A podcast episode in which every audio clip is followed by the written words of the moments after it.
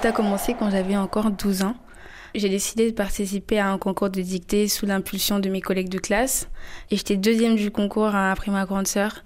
On a été contactés pendant les vacances pour une formation d'UNICEF et en fait, UNICEF en RDC, ils forment des enfants reporters. J'ai commencé à écrire des articles sur les problèmes que les enfants aient rencontrés autour de moi, notamment par rapport aux enfants qui vivaient dans la rue, les enfants qui étaient dans les groupes armés aussi, qu'il fallait qu'on réinsère, que dans nos quartiers, on n'avait pas accès à l'eau, à l'électricité parce qu'il y avait des délestages et que des fois, ça nous pénalisait la nuit, on pouvait pas réviser. Puis j'ai très rapidement commencé à faire mes premiers discours. J'ai rencontré pas mal d'autorités pour leur dire ce que nous, on voulait en tant qu'enfants. Qu'est-ce que vous vouliez voir changer alors? Avoir de l'eau propre qui sort du robinet, des choses aussi qui peuvent paraître aussi basiques, mais qui avaient une importance énorme pour nous. On voulait avoir des espaces où jouer dans les quartiers. À Kinshasa, ça n'existe presque plus. Et on joue au foot euh, en plein milieu de la rue. À l'école, on n'étudiait pas forcément correctement. Avoir de l'électricité, pouvoir suivre les dessins animés, vous voyez. Donc vous dites à l'époque, c'était à l'âge de 12 ans, c'est ça? Plus je grandissais, plus je prenais goût à, à faire ça. Et je ne pouvais plus m'en passer, en fait. À l'école, on ne nous apprenait pas forcément qu'on pouvait faire ça. Mais en fait, on nous a jamais dit qu'en tant qu'enfant, on pouvait aussi avoir notre mot à dire, on pouvait participer lors des prises de décisions qui nous concernaient, on pouvait faire en sorte que les choses changent dans nos communautés. Et ça, c'est quelque chose que moi j'ai appris et qui a changé ma vie. Est-ce que vous pouvez vous définir comme une superwoman pour euh, défendre les droits des enfants? En RDC, quand t'es une fille, c'est pas facile. Quand t'es jeune, c'est pas facile. j'ai vraiment eu les nerfs solides pour arriver à continuer malgré le fait que les gens ils te disent que tu dois penser à te marier, l'activisme ça peut être dangereux. Quand j'arrive à pousser ceux qui voulaient pas que je le fasse, aujourd'hui à être fière de moi et à m'encourager, ça veut dire que voilà, j'ai quand même des super pouvoirs quoi. Et comment vous en êtes arrivé à être activiste pour le climat? Quand ma famille a eu des problèmes financiers, on a dû déménager, on allait vivre de l'autre côté de la ville de Kinshasa, près du fleuve je me suis rendu compte que le bord du fleuve, c'était une décharge publique. Il y avait des cadavres de chiens, il y avait des couches, il y avait de la vaisselle cassée, enfin, des restes alimentaires et tout.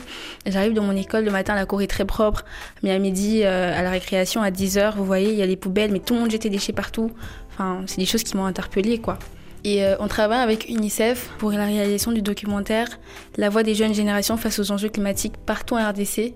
C'est là qu'il y avait eu aussi le grand déclic. On va voir tous les jeunes qui vivent par exemple à Mbujimaï, dans les zones où les arbres sont coupés, dans les zones où il y a des inondations. Les enfants, les jeunes, ils savent que ça, c'est pas normal, mais ils savent pas vraiment quelles sont les causes de ces problèmes-là, mais ils essaient quand même de trouver des solutions. Il y a un enfant dans le documentaire, par exemple, il dit voilà, mon, je coupe des arbres pour faire des braises avec mon papa parce que euh, on n'a pas le choix, il faut qu'on mange mais je sais que c'est pas bien de couper des arbres. Donc il y a cette conscience climatique qui naît de plus en plus. Et justement, c'est une question que j'allais vous poser. Qu'est-ce que pensent les jeunes de votre génération des changements climatiques? Moi, quand j'ai commencé, que j'allais vers les gens, ils me disaient, euh, voilà, euh, il y a énormément de problèmes, et toi, tu viens de parler des arbres qu'on coupe. Enfin, il y en a beaucoup en RDC, par exemple, c'est ce que les gens ils disaient.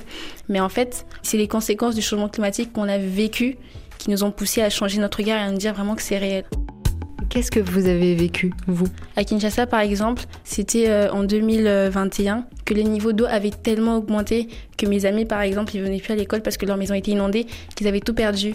Aujourd'hui, euh, l'ampleur euh, des risques et des catastrophes qui s'abattent sur mon pays, alors que la RDC, voilà, il fait partie des 33 pays qui polluent le moins et qui sont classés à, très haut risque en fonction d'exposition au risque climatique des enfants. Moi, ça me choque quand même un peu.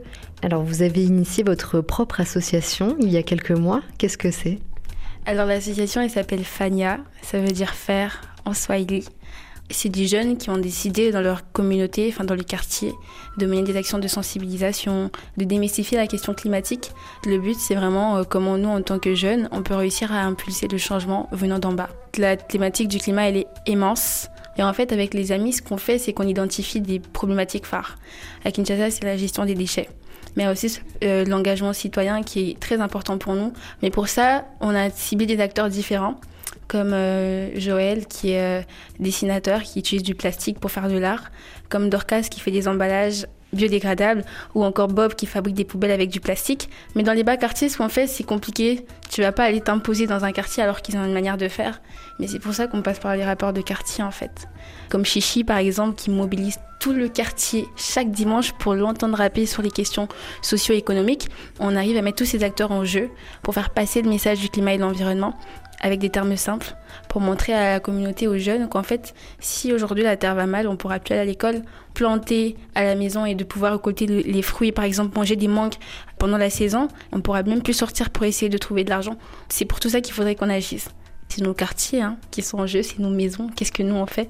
On va aller voir peut-être les autorités pour leur dire euh, voilà, vous voyez ce que nous on fait. On aimerait bien que vous puissiez aussi vous euh, mettre la main à la pâte vraiment, comme vous l'avez dit, comme vous l'avez ratifié dans des conventions. Mais il faut d'abord aussi que nous-mêmes on, on s'active.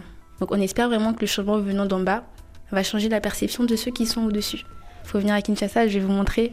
Ketsia, si je vous dis l'Afrique qui gagne, qu'est-ce que ça vous évoque? Pour moi, l'Afrique qui gagne, c'est vraiment une Afrique qui arrive à se stabiliser. C'est une Afrique qui est ouverte, ouverte euh, au développement, ouverte euh, à l'activisme.